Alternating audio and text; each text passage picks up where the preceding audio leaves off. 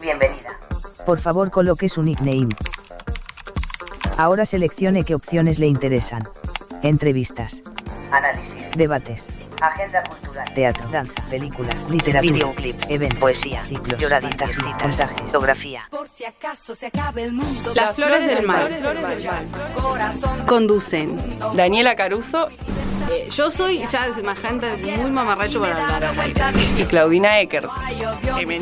El amor se convierte en Bueno, a ver, prueben, a ver, prueben, muchas prueben. experiencias y he llegado Todos los jueves de 19 a 21 horas Por Radio Megafón.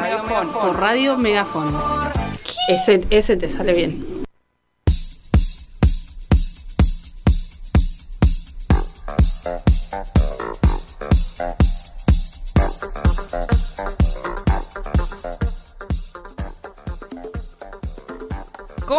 Andan todas, todos y todes? ¿Cómo andan, cómo andan? Hola, hola, hola. ¿Nos escuchan? Sí, nos escuchan. Bueno, Dani se ríe. Dani se ríe, yo suspiro. ¡Qué duro que está haciendo este día! Así arrancamos. Está, está, está difícil el jueves. Está un poco difícil, 7 pero o'clock, re puntuales. re puntuales.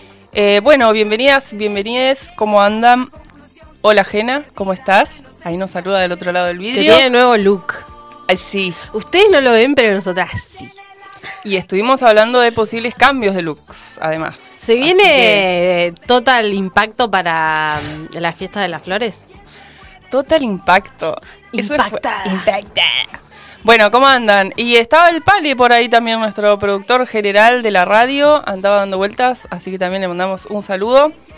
¿Quién les habla? Claudina. Dani está a mi lado. Hola a todos y todes. Gracias por estar del otro lado. Saludos a Pocholo, que está con la gripa. Sí, hoy Pocho iba a venir a contarnos las maravillas que siempre nos cuenta, pero la gripa live in Ay, your body está enfermuchis, sí, como la mitad de la población.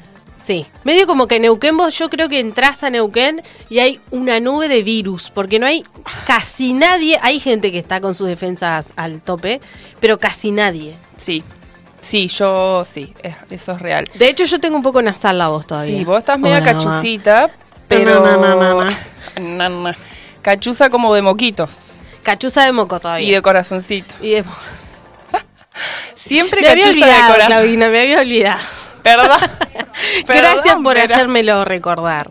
Al aire. Y también a Pil, que es nuestra última incorporación, nuestra Estrella. columnista del arte, que hoy no le tocaba venir, pero igual la saludamos. Sí, la saludamos porque aguante, aguante. Y además porque estamos laburando a full para nuestra transmisión en vivo desde Morrigan del jueves que viene.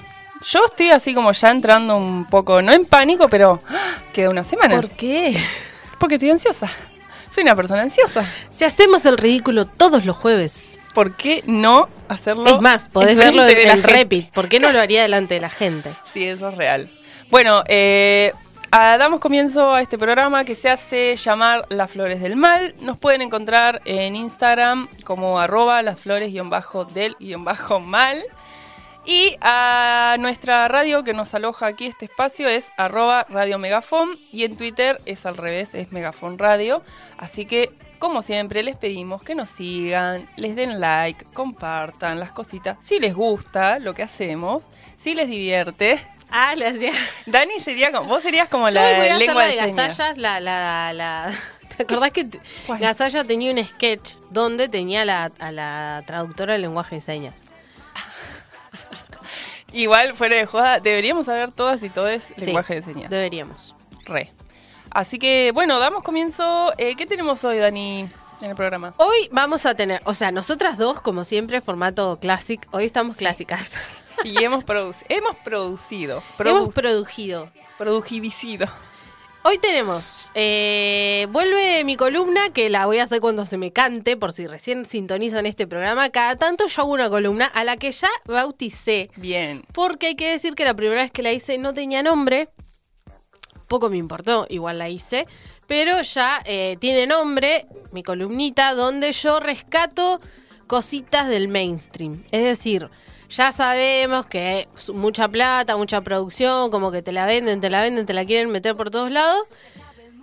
Pero eso no significa que siempre sea Una una, cagada y una porquería. Bien. A veces, y, o sea, varias veces, hay cosas muy copadas. Sí. Entonces, eh, en base a algunos criterios totalmente arbitrarios, pero bastante, bastante piolas al final, pero arbitrarios. Eh, yo rescato cositas del mainstream. Mi columna se va a llamar, se llama, todavía sirve, y hoy les traigo una nueva entrega. Estoy con las pelis. Estoy rescatando peliculitas que obvio me encantan. eh, y hoy les, voy- les traje un análisis, un mini análisis de por qué todavía sirve. Creo que todavía sirve la peli de la que vamos a hablar en un rato. ¿No la vas a decir? No, no lo voy a decir. Misteriosa. Vamos a hablar. Hoy misteriosa. que ya, ya en un, un ratito ya Sí, hacemos. sí, no vale la... Y eh, después tenemos nuestra agenda cultural, nuestra curaduría de los eventos del Alto Valle de Río Negro y Neuquén y cositas también que nosotras nos gustan y queremos compartirles. También tenemos finalmente la columna de Clau. Se aplaudía sola. Aplausen. Ay, mi hermano cuando era chiquito decía, aplausen. Aplausen. Eh, los dramones de Claudine. Los dramones de Claudina, sí. Vamos a hablar de pelis también. Hoy estamos pelis. A nosotras hay que decir que nos gusta mirar muchas películas. Sí, y además, eh, pelis, bueno, bueno, Flashdance la vimos este fin de semana que estuvo nublado, así medio ah, heavy, eh, estuvo para mirar pelis. Sí. Así Que bueno, es la peli de la que voy a hablar, ya que, ya que lo dijiste vos. Ah, tenés en Todavía razón, sirve, vamos a hablar de Flashdance, porque todavía sirve Quemada, Flashdance. quemada. Haciendo Y ahí. eh, después tenemos eh, debate posmo, vamos a hablar de el veganismo, así que veganes, atentis. Si se quieren sumar con algún aporte, qué les parece, qué piensan.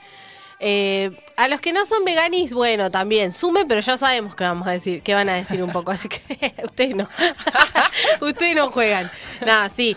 Todes, todix pueden, este, si tienen algo para que quieran compartir, este es el momento sobre el veganismo. Sí. En un medio de comunicación. Sí, Porque mandemos. nuestro debate posmo va a ser sobre el veganismo. Y después, además casi al final, vamos a estar hablando un poquito de qué va nuestra transmisión en vivo de la semana que viene. O sea, el jueves que viene nos, encontramos acá. Nos encontramos en Espacio Morrigan y más tarde además. y más tarde. 21 a 30 horas. Sí. Eh, bueno, tenemos que ver qué contamos. Hagámonos las misteriosas. No, no. ¿Qué porque- contamos, no. qué Ah, no? No quiero. Porque son muchas cosas. Em, Bueno, nos pueden estar, o sea, ya nos deben estar viendo por Sí. YouTube. Ahí estoy publicando justo. Clau está publicando el link porque si quieren compartir, ahí manda el link de la transmisión de YouTube. Nos pueden dar un like que nos encanta. Como, che, ¿cuántos likes nos dieron? Siete. Ah, Ay, qué lindo, uno más Somos que muy la... felices con eso.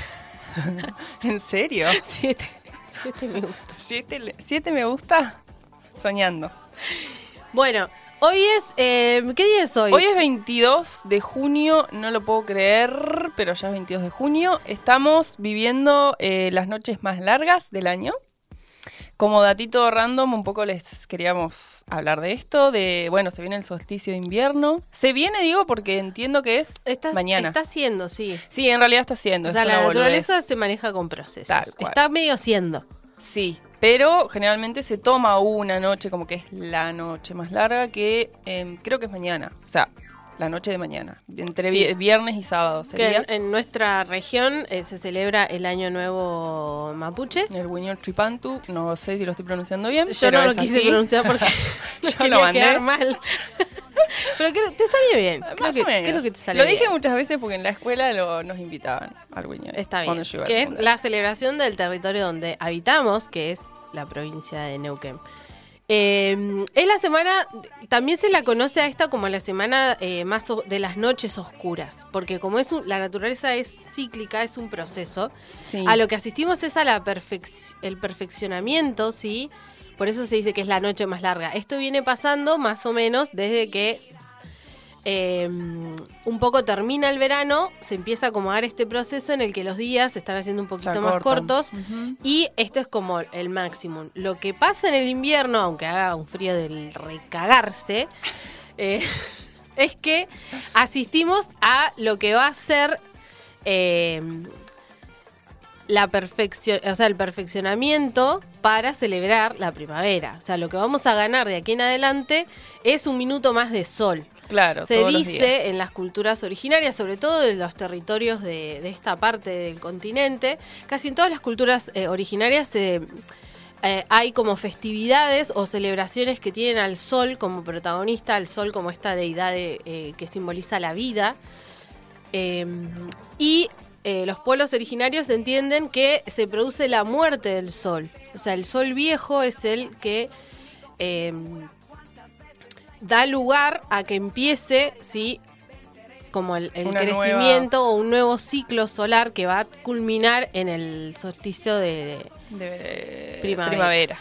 o Verano, sea, es como un sol con invierno. fuerza, más vida, por eso se, hay celebraciones que tienen mucho que ver o eh, parte de la celebración es un poco como honrar esta muerte y el renacimiento del sol.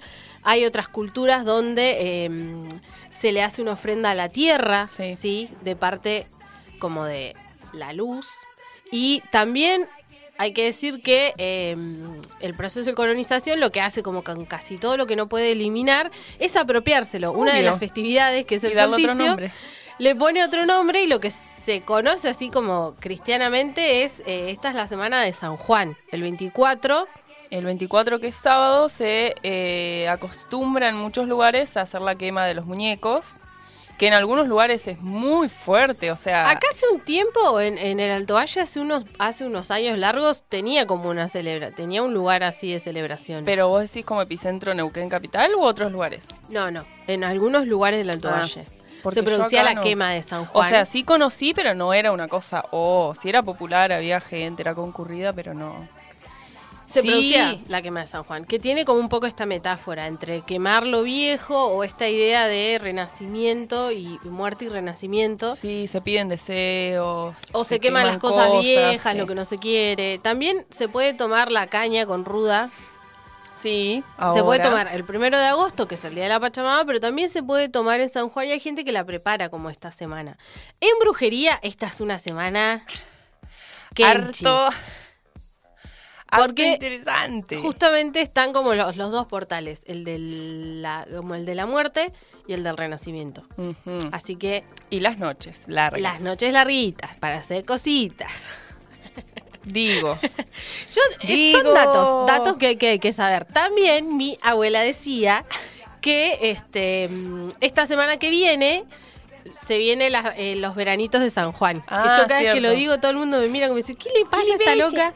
Los veranitos de San Juan también son como unos días templados que hay en estas últimas semanas de junio. Mm. Si alguien tiene más data y está escuchando, está ahí, no sé, como con, con alguien de eh, edad o que sepa, Voy a mirar el chat de nuestra transmisión. que Capaz nos diga alguien- si es cierto, pero la semana que viene eh, empiezan los veranitos de San Juan, que es una semana de junio donde la temperatura levanta un toque. No es que te vas a morir de calor, pero también un poco es el cambio climático, pero bueno. Sí, acá nos Igual no sé si hay algún fen- fenómeno, capaz que hay un fenómeno que científico que explica Puede los ser, no tiene que ver Juan. con lo de mm, el, el niño y la niña que trae Puede más ser. lluvia uno, más viento el otro, no Bueno, sé. pero sube la temperatura a los veranitos de Bien. San Juan. Ojalá que el jueves esté lindo. Sí, y que no se vayan las nubes. A mí los días nublados no, no, no pero. Una puta. Un día sí, pero ¿cuántos días hace que estamos así con nie- Bueno, pero que es nieve? invierno. Drogada. O sea, nos queda la parte más dura de este. Porque antes de irse el invierno. Lloraba en vivo. Sí, te pega una heavy. buena patada en el tuje. Bueno, viste que la- falta de sol un poco te, te pincha. No, por eso a mí me Nos afecta da posta. depresión estacional. Bueno. A mí también. No, es que de verdad me pongo. Sí, pero hay gente que no, que le gusta y la pasa bien. Mentira. Ah. bueno, todo eso está pasando esta semana. En este momento. En este momento. Exa- exactamente en este momento. Y nosotras, el jueves que viene, vamos a hacer una transmisión en vivo desde Morrigan. Así, Así, que, que, ojalá que esté lindo. sí, y que no decaiga. Tiki tiki, que no, Sí, que no no, decaiga. no es fingir demencia, pero casi. Bueno, esos son nuestros datitos random. Te tiré data de todo. De todo. De todas las todas las culturas. cul- sí, todas las perspectivas posibles. Nada, debe haber más. Obvio. Bueno, nos callamos un ratito la nos boca. y callamos un ratito, escuchamos? nos damos una musiquita y volvemos en un toque.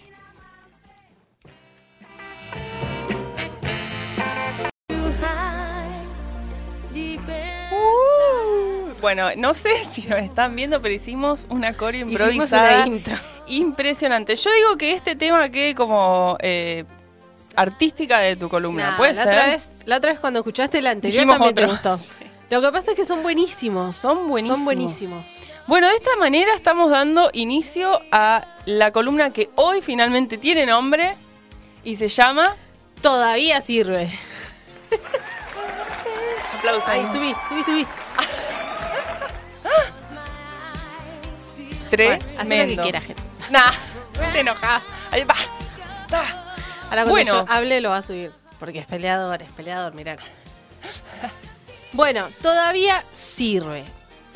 Retrocedemos en el tiempo, vamos a recuperar un poquito para recordarles y si, al, si tenemos gente nueva en la audiencia que sepa un poco de qué, de qué va, esta es mi columna de rescate de cosas del mainstream. ¿Era necesario? No. Lo hago porque puedo. Y porque siempre quise hablar de estas pelis. Y este es mi programa. Y este es mi momento.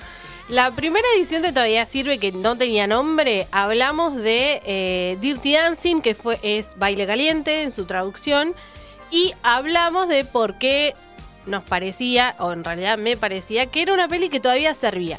Sí. Estamos en una etapa audiovisual posicionados en la década de los 80 en el cine más, más, más, más mainstream que yo he conocido en ese momento en mi vida.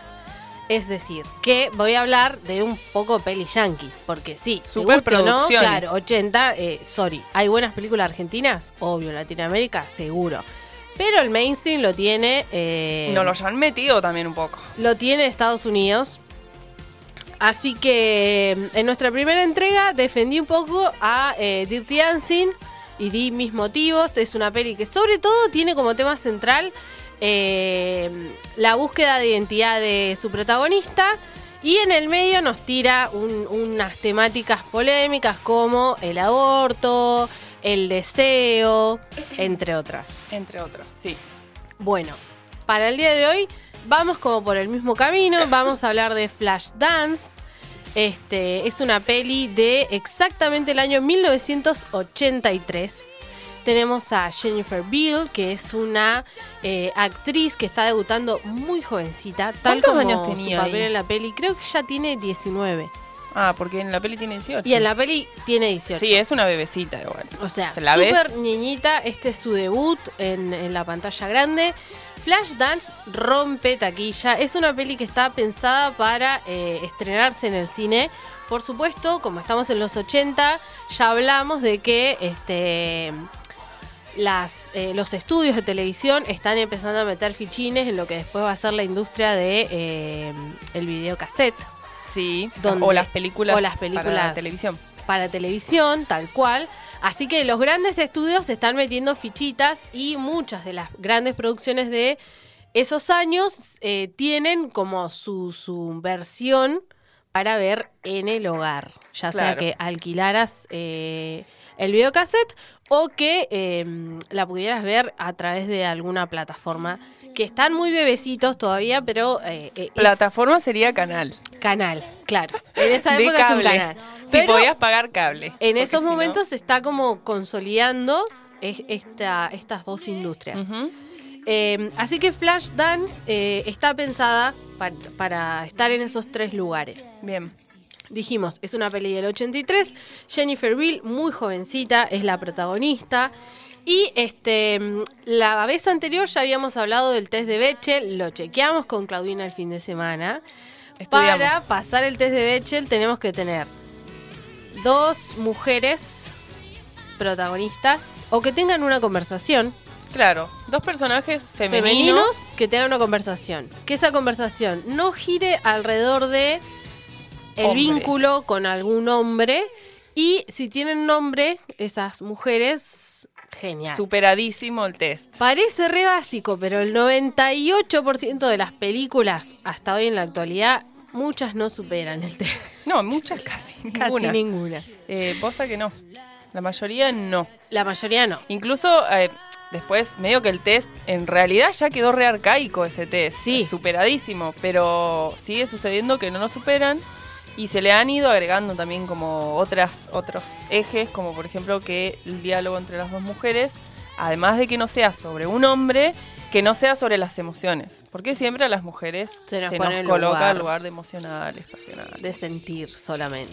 Bien. Como si mi- no pudiéramos romperte la cara. Bueno, malita. Bueno, eh, Flashdance, eh, creeríamos que sí supera el test de Bechdel. Sí. Sí, yo creo que Yo creo que supera. El básico lo sí así. supera. Sí. Sí. Es una peli que está hecha en los 80. Yo voto porque sí. Sí, a ver, dos mujeres dialogando hay, tienen nombre, tienen, incluso la mujer es, es personaje principal. Eh, y hay diálogos que no rondan en torno a los hombres, sí. Sí, sí. Pero supera. no es. Oh, No, bueno, no es una película feminista, porque de eso no se trata esta columna. no. Esta columna se trata de todavía sirve. Entonces, ¿qué, ¿cuáles son algunas de mis ítems para decir que Flashdance todavía sirve? Bueno, primero que hay que ponerla en contexto, estamos hablando en los 80. Hacia el final de mm, las columnas audiovisuales voy a hacer una especie de resumen, pero sí les voy a ir adelantando que una de mis conclusiones sobre este tipo de películas va a ser que en los 80 hay una apuesta fuerte por heroínas o protagonistas mujeres. Sí. Es decir, van a aparecer eh, personajes femeninos que tienen eh, su propio deseo, que tienen sus propias contradicciones, que tienen sus propios objetivos, por fuera de todo lo que se esperaba socialmente de un personaje femenino, ¿sí? Eh, en Dirty Dancing se cumple esta premisa y en Flashdance también. ¿Por qué? Porque esta protagonista, que es muy jovencita, que es soldadora, Es gente, soldadora, trabaja es en una soldadora, fábrica, trabaja en una en metalúrgica, una metalúrgica. se va en bicicletita, vive sola, alquila, tiene un perro muy Un perrazo bonito, un perrazo. Todo grandecito así. Y mm, nada, está luchando por vivir. Entonces, una de mis eh, razones de por qué todavía sirve es esto, ver la historia de un personaje que justamente está mambiado con la vida y no le pasa nada estrafalario ni fantástico en relación a, eh, le cuesta vivir, levantarse todos los días, pensar qué carajo va a hacer, qué va a comer, tiene que ir a laburar, vuelve, está triste, no sabe qué camino tomar. Sí. Tiene dos trabajos también. tiene dos laburos porque por la noche baila en un club. Eh, tiene sueños y tiene miedo de seguir esos sueños. Así que esa es mi primera razón para rescatar a Flashdance, que nos cuenta una historia que es bastante contemporánea. Sí, contemporánea y, y po- podría ser leída como cercana a, a la gran mayoría de las personas. Tiene como un lado quizás más meritocrático, porque viste que ella no puede estudiar danza, pero No. en su casa tiene una barra, como que es autodidacta, cosa que es real igual. Pero un poco, Ella mira claro, como... videitos, Sí. entrena como una Como perra. Eh, y bueno, y es esto, eh, un, un- una- un personaje que tiene una vida bastante como común, entre comillas. eh, tiene muchas contradicciones, ¿sí? A, a lo largo de la película se, se abordan las contradicciones de la personalidad de este personaje Sí. por ejemplo, no sé, eh, sabe muy bien lo que quiere hacer, pero tiene miedo de seguir ese sueño. Eh, labura, eh, se termina como enganchando con el jefe, tiene contradicciones con eso, acompaña a sus amigos y tiene contradicciones en relación a sus relaciones emocionales, se siente sola, sí, pero también Sí. se da cuenta que ella elige un tipo de vida. Entonces, para mí el personaje tiene una complejidad que es eh, está, está buena porque no no mm, Sí, no es no está inflada, claro, y no está inflada, es como por momentos casi que es lenta la peli porque es como, che, la vida, no le pasa nada, están yendo en bicicleta al laburo. Sí, sí, sí, sí. Tiene eh, excelentes momentos Tiene una fotografía tremenda. Fotografía de la hostia y excelentes momentos de, obviamente, de danza. Que también esos son quizás los momentos como de que aflojas un poco. Sí, porque el soundtrack, que es lo que estamos escuchando, es de la hostia, que También. flipas, que Sí. tú flipas Esto es el momento más romántico. de la peli. Medio dramático igual. Sí. Bueno, eh, el soundtrack es otra de mis razones de por qué todavía sirve. Eh, hay un, un mix muy de los 80. También hay un par de temas, creo que este es uno, el que estamos escuchando de fondo, de uno de los eh, impulsores de eh, cierto estilo musical eh, medio futurista, medio new wave, que es Giorgio Moroder. Moroder. Pronuncia. Mordor. Giorgio Moroder. que hace mucha, muchas, eh, hace mucha de la música de las pelis de los 80 y es uno de los impulsores de eh, como la música electrónica. Muy retro igual, es yankee. También tenemos a Crafter, que es una de las bandas que marca un camino. Pero hay que decir que Mor- Moroder, no me sale imposible, eh, lleva esta disco, o sea, lleva esta música a las discos bailables. Mm. Entonces, em, mucha de la música de esta peli tiene ahí como la manito de Giorgio que está ahí toqueteando eh, y poniéndole, dándole como un sonido muy ochentoso, pero también esta búsqueda del sonido un poco medio futurista, medio new wave, que para nosotros es retro, pero para la época era lo más, Lo más. lo sí. más, lo más. Que se acompaña muy bien con la, con la propuesta estética. Esa es como la tercera razón, ya dijimos que tiene un, como una historia y una, un personaje complejo, que es una de las razones de por qué todavía sirve, porque podría ser una historia contemporánea. Sí. Segundo, tiene una música de la hostia. Tercero, hay una estética tremendamente este, actual, ¿sí? Obvio que todo vuelve, pero es una peli del 83. O sea, la gente que estaba haciendo esto realmente era eh, copada. Hay una estética no solo en relación a los vestuarios, el maquillaje, sino eh, también el cómo se va eh, pensando cada eh, como cada escenario para Sí. el momento que están transitando los Los personajes. personajes, sí, absolutamente. Así que es una película muy estética, o sea, muy bonita de ver. Podríamos reproducir el baldazo agua fría. Para mí ese es el baldazo de agua fría del Para las personaje. flores del mar. Mucho contraluz. ¿Te acordás que Sí. mucho, mucho Primero contraluz? silueta. Silueta, silueta, Silueta, silueta. contraluz, humo. Eh, es una peli estéticamente buenísima. muy bonita, muy cuidada, muy, muy bella. Pero además de bonita tiene eso, como tiene un, un laburo de estético que habla en relación al personaje. No solo se ve bien, que te quedas así mirando como, ¿qué? Mira cómo está iluminada esa escena. Sino como eso, acompaña, te está diciendo algo más. La iluminación, eh, los espacios, el decorado. Sí, es, en ese sentido también tiene como unos cortes eh, bien fantasiosos que vos decís, buena, eso no pasa. No, bueno, pero ahí también está la magia, el vuelo, el vuelo, El vuelo. el vuelo poético. Y este una, una razón más, eh, que es casi la última, de por qué todavía sirve, es que si bien esta columna no pretende hacer un análisis feminista sobre nada en particular, hay- sí entendemos que, bueno, quien les habla y este programa tiene como su perspectiva en relación a eh, determinados temas. Es una peli que aborda los micromachismos, ¿sí? Y que de alguna forma propone, ¿sí? Una lectura sobre la posible resolución de estos micromachismos. Es decir, no es una peli feminista. ¿sí? No vayan a ver Flashdance, Flashdance esperando una peli feminista. Pero sí, en esta peli se abordan micromachismos que son por ahí situaciones en las que, eh, por ejemplo, eh, el coprotagonista, que es el personaje masculino, eh, tiene actitudes que podríamos tildar de machistas, pero en realidad son actitudes que están acompañadas de comportamientos que naturalmente asociamos a el afecto o el cuidado y no se quedan ahí, sino que los personajes buscan resolverlo de una forma que les haga bien a los dos.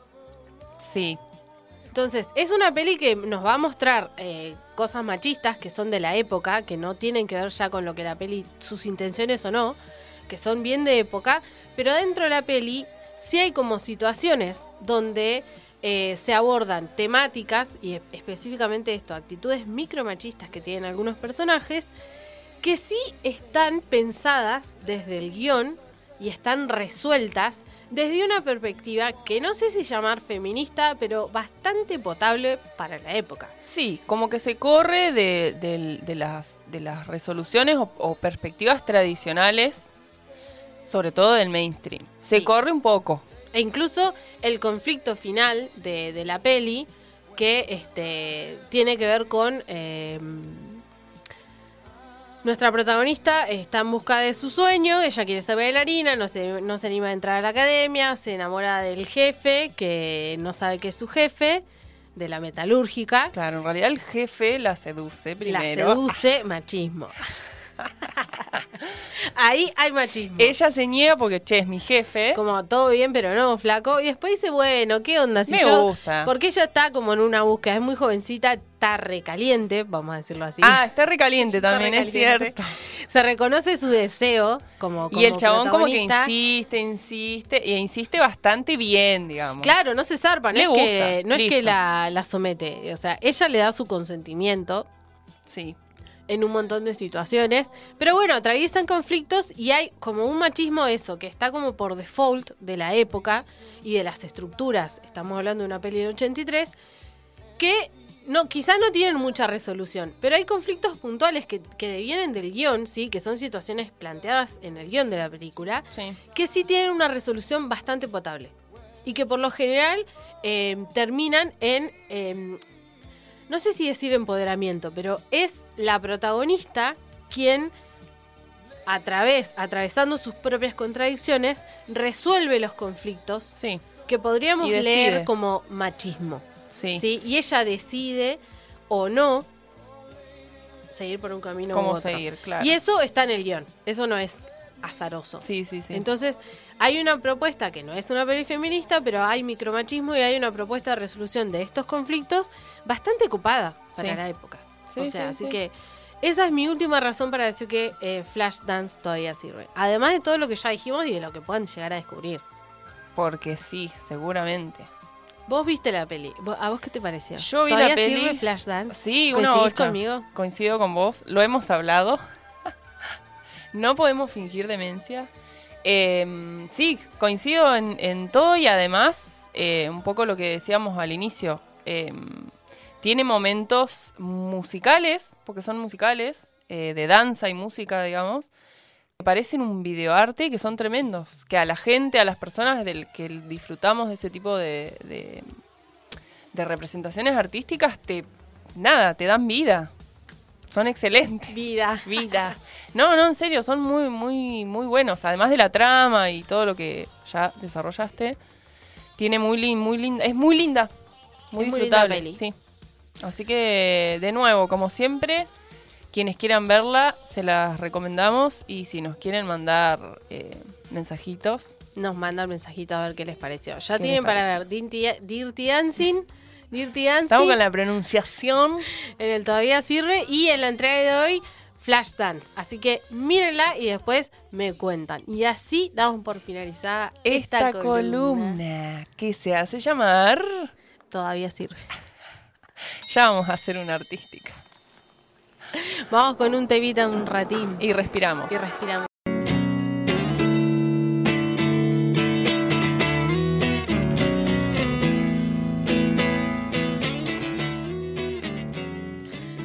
Al aire en las flores del mal. El mejor tema. Lo vamos a pisar. Nah. Quería escuchar ese tema entero, pero no importa. Lo voy a pisar. Lo voy a pisar. Bueno, finalmente Claudina ha resuelto hacer una sección como corresponde. Ah, no, mentira. Una. No, una columna. Una ¿qué columna. sección? Tenía Ey, sección, claro. Este- hay Ah, que se decir que el nacimiento indignada. de esta columna se da en nuestra sección del Yendo No Llegando, sí. Donde eh, recomendamos insistentemente en Casero y Casual películas. Pero Claudina recomienda insistentemente Dramones. Así que. Así que hoy inicia oficialmente esta columna Los Dramones de Claudina. Aplausos, por favor. Sola, se quería aplaudir. Sola. Ahí está, ahí está, ahí está. tene- ¿Tenemos operador? ¿Vino? Ella quería aplausos, cualquiera. Date por censurada, Dani. Da- Me doy por censurada. Ah, recién estuvo censurada por el termo acá. Vos sos perro que ladra no muerde, porque siempre me está amenazando, pero. Basta, chiquis, que estamos en el solsticio. Bueno, eh, y esta es mi columna. Esta es mi columna, Los Dramones de Claudina. Bueno, sí, tal cual como dijo Dani, ese es el inicio de esta pequeña y humilde columna en la que principalmente les voy a traer eh, comentarios eh, sobre pelis y series también. Hoy, Dramáticas. dramáticas, sí, porque a mí me gusta el drama. Em, hoy eh, les traje para compartirles eh, una peli que se llama, dos películas en realidad. Una se llama Los Cinco Diablos. Me gusta ese nombre. Quizás la gente que consume movie la haya visto, porque a mí por lo menos movie me estuvo bombardeando de, de esa película. Es una peli que se estrenó el año pasado, eh, una peli francesa en la que actúa Adele, ex, no voy a decir el nombre porque es griego, que es la actriz de la película Adele. Eh, la, es de una directora mujer, se llama Lea Misius y se estrenó el año pasado en el Festival de Cannes. Nuevita, nuevita. Es nuevita. La vi con amigues, porque fue como, che, esta peli, no sé qué, así charlando. A todos nos había pasado que nos había llegado por distintos lugares la recomendación para ver esta película. Y la verdad que a mí me gustó muchísimo. Eh, fue bastante, eh, la- mi- mi- siempre como atravesada corporalmente por la película Impactada. impactada. Em, tiene algunas cosas que están un poco raris, pero la verdad es que después me quedé rosqueando mucho después de ver la peli, cosa que me gusta. Perdón. Y em, da para hablar un montón de cosas. Primero, eh, la película trata, se llama Los Cinco Diablos. Es una película francesa. eh, sucede, transcurre todo en un pueblo en el medio de las montañas, de los Alpes, si no me equivoco. Y narra eh, una historia que tiene que ver eh, con la relación entre una madre y una hija. Principalmente. Dani revoleando ojos. Eh, principalmente, pero eh, ese universo que en principio es sobre esa madre y sobre esa hija, después empieza a ampliar. Em, acá les voy a eh, mencionar el nombre de la actriz más pequeña, la hija. Se llama Vicky y la actriz es Sally Dramé. Ah, mira qué apellido. Está bueno. Eh, que esa nena, no sé de dónde la sacaron, pero hostias, Manuel, que es. Sáquenle jugo. No, tremenda, tremenda esa niña. Bueno, la película ronda eso, en relación, primero las vemos ellas dos, madre hija, madre blanca, hija negra. La madre eh, da clases de, de natación, de aquagym, es como que está en relación a una pileta siempre. Eh, y su hija la acompaña en momentos de nado en un lago súper helado, ¿viste? Esa gente que nada en el agua helada Aguas frías. comparten ese momento en particular y la niña tiene un- la cualidad de que registra mucho eh, los, los olores. tiene como una memoria olfativa muy fuerte y ella los reproduce en su casa con cosas, objetos, reproduce los olores que capta. Arre flashero. Re flashera. Pero porque tiene. Es, es como un superpoder. Un. Es algo. Es un don. don. Sí. Em, todo cambia cuando a esa cotidianidad que nos muestra la película llega, se suma un personaje que es la hermana del papá de esta niña, o sea, del marido de ella, una mujer joven que viene y que se nota, eh, es- está muy piola cómo se empieza a dar la información porque es muy sutil. Eh, se nota que hace muchos años que fue expulsada del pueblo esa piba, o sea, se tuvo que ir. Entonces, el regreso de ella Se es las un boom. Mandó. No sé si se las mandó, pero fue eh, conflictivo. Se tuvo que ir del pueblo. Em, bueno, la nena con esa tía no, o sea, como que está rari, no pegan mucha onda. Y a partir de em, estas, estas fórmulas que ella arma, que tienen que ver con los olores, eh, tiene, logra una especie de poción que ella huele y se desmaya, como que se desvanece. Ah, te encantó. Me encantó, obvio. Te Y conozco, eso le da la posibilidad de hacer saltos temporales. O sea, la niña un No, poco... flashera, no es que viaja en el tiempo, pero viaja en Pero el tiempo. sí.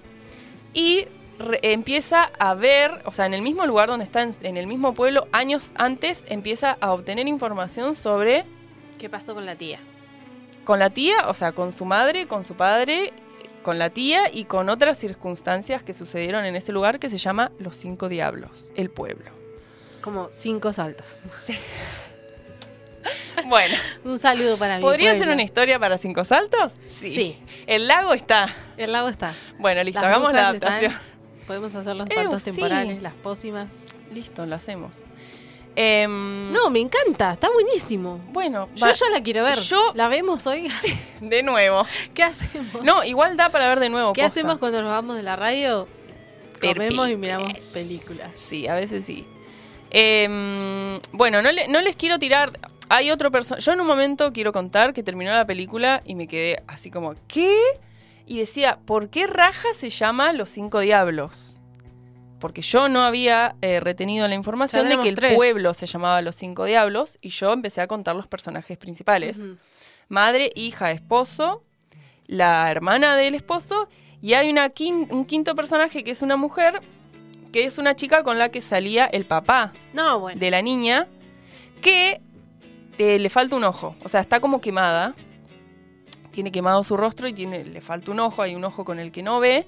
Y cuando esta niña retrocede en el tiempo No y empezamos cuentes, no a tener cuentes. información, ese personaje sí tiene su ojo. Entonces ahí eh, está toda la trama en relación a esa tía, qué es lo que pasa. Y voy a dar el último dato para no spoilear porque está buena esa sorpresa, que básicamente es toda la información de la película.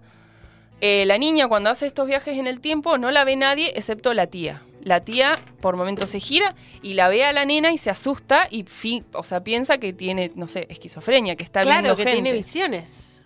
Y la tía vuelve después y la ve a la Ah, nena. Como yo ya sé. Uh, no, me encanta. Bueno, Me encanta. Pensamiento mágico. volando. Eh, además, Los los, cinco diablos. cinco diablos, ahí les conté un poco sobre la trama. Yo me imagino, un poco como que la veo la peli y me imagino eh, esto, la dirección de arte. Bueno, sí. Dirección de arte. Primero, Sol brillante, agua. quería, sí, quería contar que está filmada en 35 milímetros, cosa que a mí me encanta porque nostalgia y porque además tiene una textura la imagen eh, y un grano por momentos que es hermoso. Muy verano. Tienen, no, es eh, porque es en el medio de la montaña, o sea, es más bien, sí hay momentos de verano, pero digo, es un clima co- como cordillerano. Incluso el inicio es un clima muy similar, a mí me hizo acordar mucho a Twin Peaks, como al, al- al clima no solo del espacio, clima de frío, sino a los climas, a las atmósferas que se generan entre los personajes en ese lugar, a Twin Peaks y a una película que se llama Telma, del 2017, que no me acuerdo cómo se llama el director, que para mí dialogan igual. O sea, yo no tengo dudas que las vio esas películas. Sí. O sea, que Twin Peaks eh, lo Sí. tiene y... Linkea, linkea. Y después, em, además de que está eh, rodada en, en 35 milímetros, tiene eso, como unos contrastes entre los colores eh, más cálidos y más naranjas de las pieles, con el gris del agua, el hielo eh, y el fuego. Porque además la película inicia con, si Jena puede ahora eh, meter a la imagen de la peli, porque ahí la van a poder ver al póster de la película, eh, el póster de la película reproduce la escena inicial de la peli, que es el personaje de la madre, digamos, uno de los personajes principales.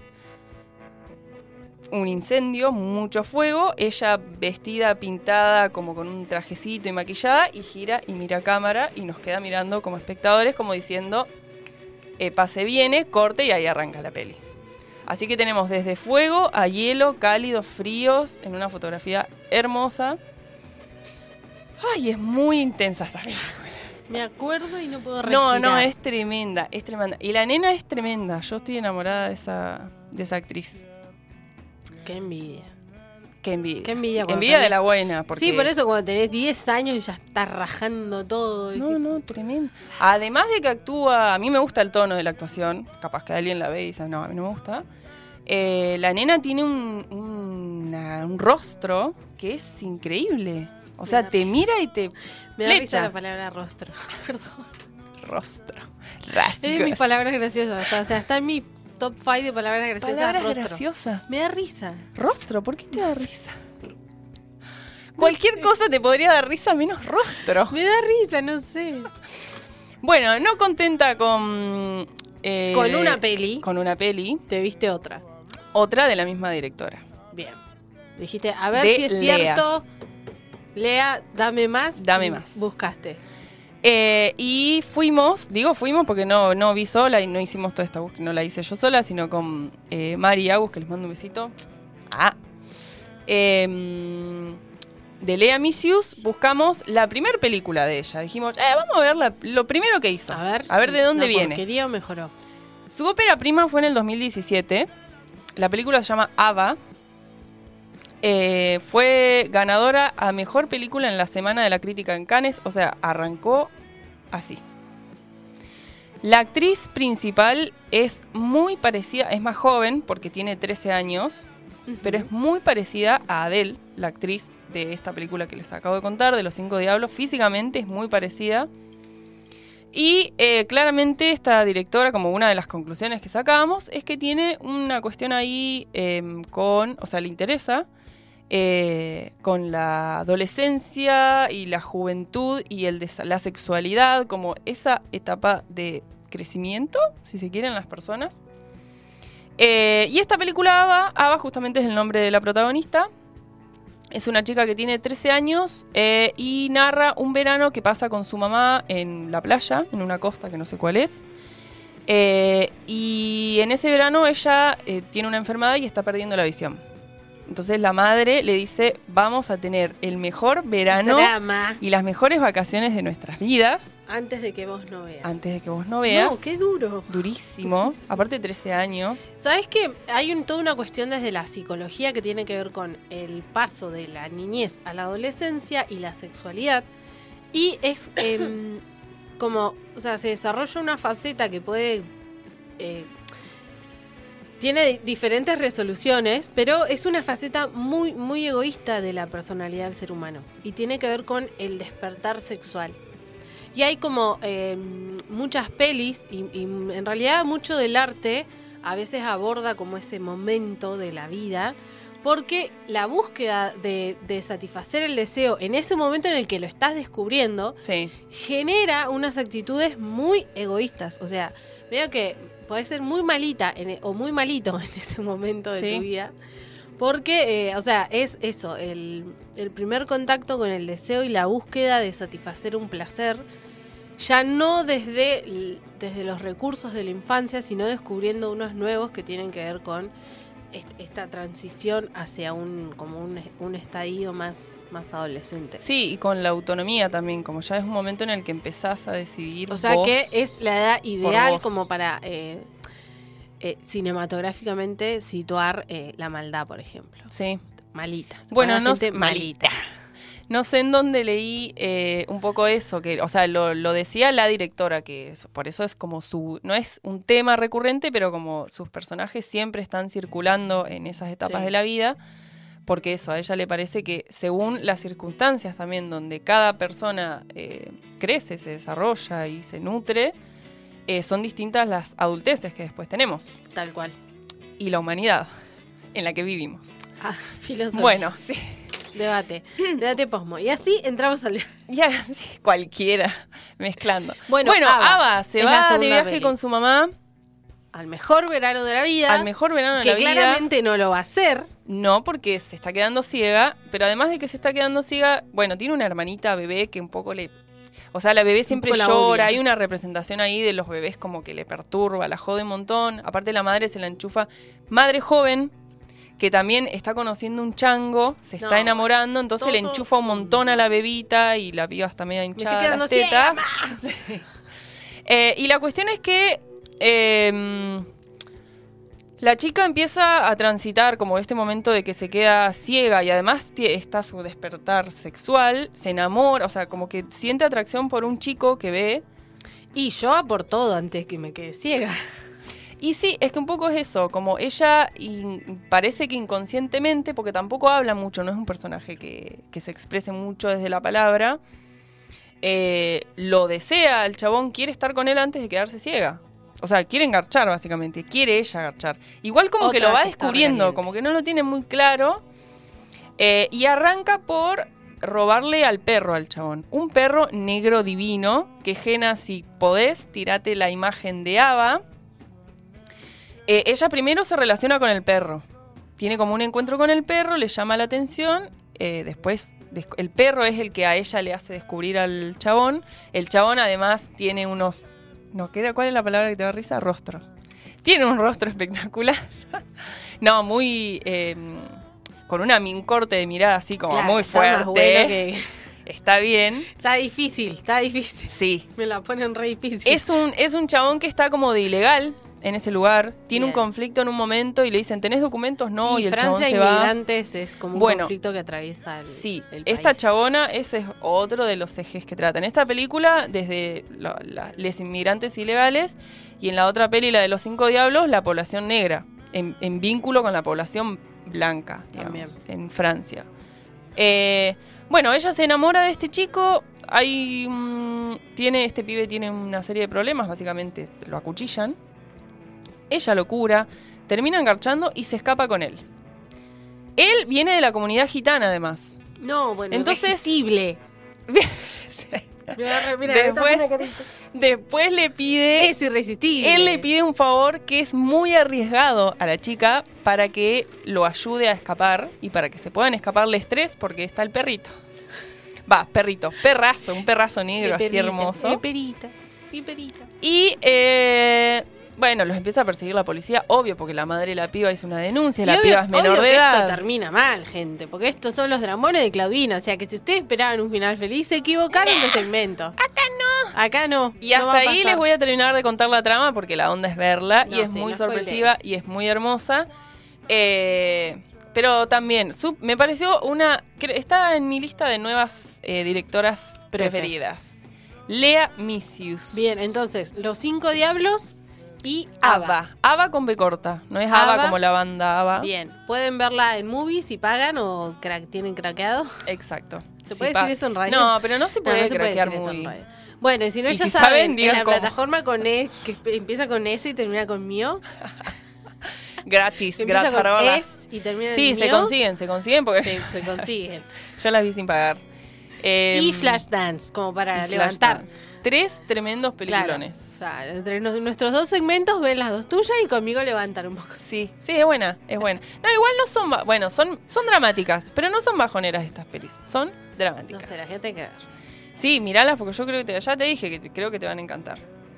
Bueno, así finaliza este primer Columna. columna, Los segmentos. los dramones de Claudina. Pero los terminaron los segmentos. Terminaron los segmentos. Nos eh, vamos a escuchar eh, una música, Sí. nuestro corte. Nos vamos a escuchar una musiquita y a la tanda publicitaria. Después volvemos porque tenemos debate posmo y, Y yendo, yendo. plancitos. Vamos. En la escalera se mi depto. Yendo no. Llegando. Llegando. La guía cultural para tu fin de semana. Viernes, siempre es viernes en mi corazón. La guía cultural para tu fin de semana. Quiero la total destrucción de este mundo que he conocido. Y el trabajo que no tiene fin. Viernes, siempre es viernes. en mi corazón. Quiero la total destrucción. Dudando que estoy cantando. Quiero bueno, destrucción. la total destrucción. Hoy es juernes. Es un nombre raro. Hoy es un Dios. digno juernes, jueves. eh, Qué linda que fue esta semana chiquitito. Sí, Sí, día, igual pero- que intensa. Para mí está siendo mega recontra re esta se intensa. comprimió lo que no sufrimos lunes, martes. Se Sí. comprimió en miércoles, No jueves, sé si decirle sufrir, un poco capaz que sí estoy fingiendo. Vos estás poco, sufriendo, Clau. Pero la verdad es que está siendo todo muy fuerte esta semana para mí. Todo, todo. Ah, todo. Y escupo el micrófono. Yo la verdad que mi vida es una tragedia y ya aprendí a vivir con eso. Ah, ¿qué le pasa? Ay, no. Superada la tragedia. Bueno, estamos en nuestro segmento de planes. Yendo, no llegando. Tenemos, eh, tenemos algunas cositas. Tenemos para contarles también lo que hicimos el fin de semana pasado. Que fuimos a curar contenido. Porque uno dice, estas Se enfiestaron. siempre están de joda, pero no. No. Estamos curando contenido. Exacto, curando eventos, La curando pasamos contenido. muy bien. Hay que saludar a la Genchi de la grafitona. Tremenda grafitona. Ahí tremenda. a, Alvarillo y Margarita Margarita, y más equipos. Más Pero en el espacio Morri también. En el Morri, tremendo. Fue, o sea, fue una cosa. Fue una fiesta del Averno. Ese, ese es mi. O sea, el Aver- Co- las en el. Averno deben ser como la grafitona. Eh, Bueno. Estuvo Coloco, que lo fuimos a ver dos veces porque fanáticas. El sábado también fuimos Si a otro espacio. Si nos está escuchando Coloco, le mandamos un beso. Arre que no. Le vamos a mandar el link del Fingiendo programa fama. para decirle que lo saludamos. Eh, porque también fuimos eh, a ver a Les Neón. Claro, el viernes en la grafitona estuvo Coloco y el sábado en formato Les Neón, que era banda completa, digamos. Sí. ¿Y qué más hicimos? ¿Qué más fuimos a Eso ver? fue en Deriva Teatro y además hubieron otras. ¿Qué más eh, estuvo Kikimichi y no sé qué más hubo. Bueno, Eh, eso hubo fue el una, una perfo de Shibari que estuvo Ah, muy buena, razón. así que le mandamos a Incubu Shibari también. Muy piola. Los quiero para mi cumple. mi próximo cumple, todo. gente de Shibari colgando. Me encantaría. Sobre- Me encantaría. La, la- el resto de la gente. Sobre el resto de la gente. Eh, y Eh. después, bueno, estuvimos viendo mucho contenido audiovisual porque nos gusta mucho mirar eh, cositas a nosotras. Y además, porque también ya lo dijimos, el clima se prestó un poco para eso. Eh, ¿Qué más hicimos? Bueno, después trabajamos Después para la estuvimos transmisión. produciendo, o sea, claro, estamos full producción. Recuerden que eh, el planazo de este fin de mes del Yendo No Llegando es la transmisión en vivo en Morrigan de Las Flores del Mal, más una fiestita bailable que les prometemos. Un baile. Un Un bailecito. asalto. un Vieja asalto, un asalto de baile.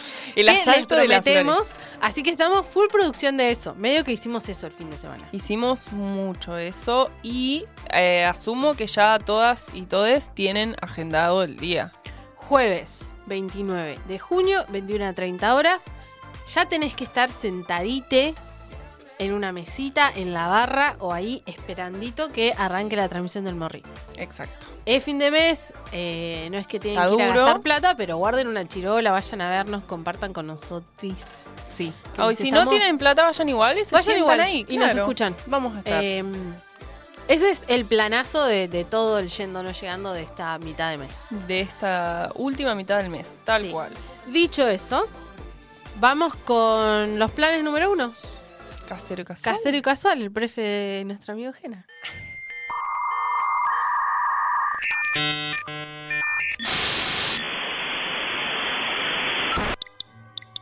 Plan número uno. Casero y casual. Casero y casual. Para los que se quieren quedar en casa. Plan número uno. Bueno, casero y casual del día de hoy, porque somos repesadas. Me miré una seriecita que está en Netflix que se llama Las últimas de la fila. Ajá. Es una serie que flipas. Es Espera, española. allí. Ah, Es española, es una serie que flipas, es de- del 2023, o sea, está Ah, hecha ahora hace poquitito.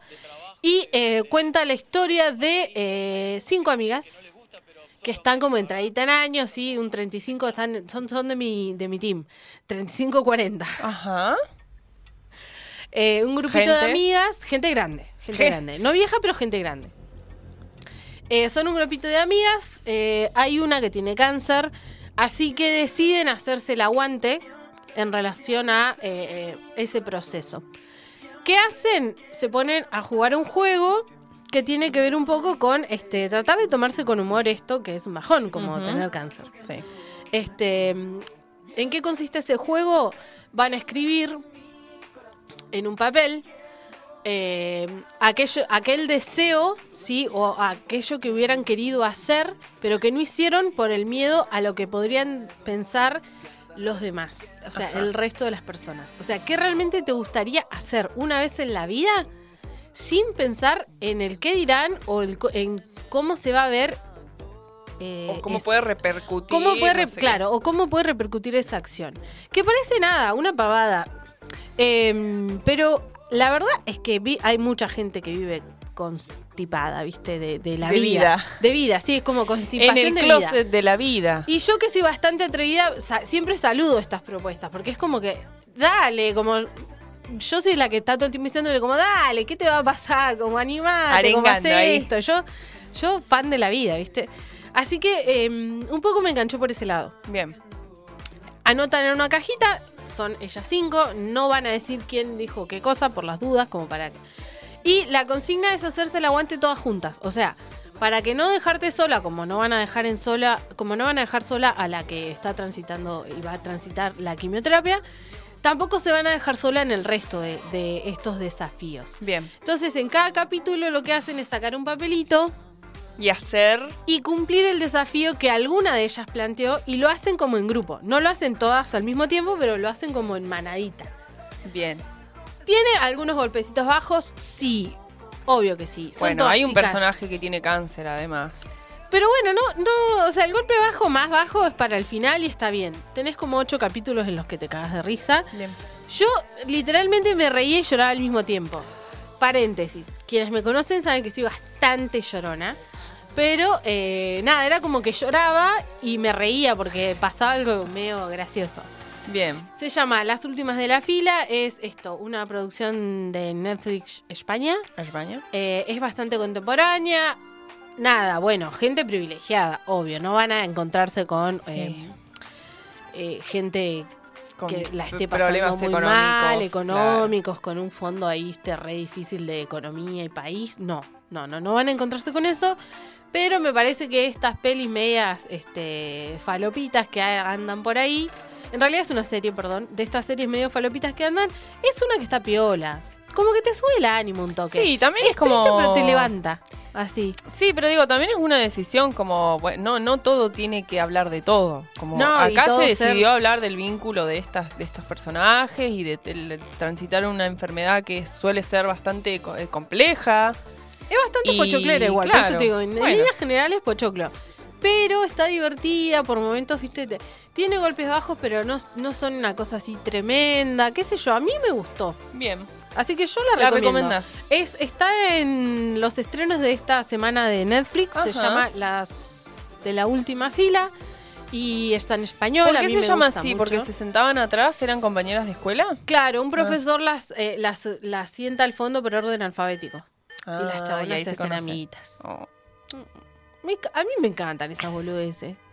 Sí me joder. Venga, voy a buscar, loco. Si tienen ganas de ver algo así, ocho capítulos, casi una hora cada uno, o sea, te la mirás ahora como no tenés muchas ganas de salir, de hacer, no querés El mover mucho, de- Lo haces te mierda. mirás esto. Sí, ahí en la seriecita. Así que ese es mi recomendado para casero y casual. Para caseros y casuales. Caseros y casuales. Bueno, eh, va a ser la única recomendación de casero y casual, me parece, ¿o no? Y sí, porque vos ya te, te, te ya independizaste. gasté.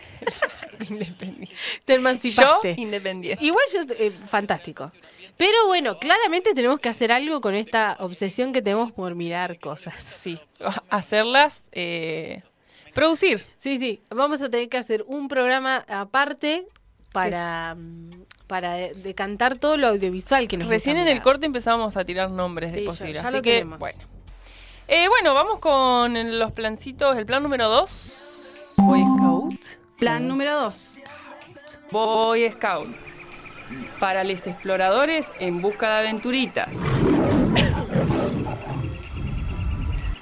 Es como el león. Qué lindo león. Bueno, em, para la gente que está buscando aventuritas, Gena, si tenés ganas y podés, tírate los audios Gena. porque nos mandaron una invitación eh, con detalles. Hola gente amiga de las Flores del Mal, acá les habla Santiago Veiga, actor de la obra de teatro Los Perturbadores, una comedia policial que se va a estar presentando los días viernes 23 y viernes 30 de junio a las 21 horas. En el Teatro Teneas, la dirección es Leguizamón 1785. Las anticipadas están a 1.500 pesos y en puerta a 2.000. Para más información y conseguir las anticipadas, podés escribir al 2944 79 59 83. Podés estar media hora antes para conseguir las entradas en la boletería. Recuerden que la calle Leguizamón está cortada por el arroyo Durán para que no peguen la vuelta en el momento. Así que muchas gracias, te esperamos y gracias por apoyar al Teatro Independiente. Avisarles que también sorteamos un par de entradas para esta función de mañana, viernes 23 de junio a las 21 horas.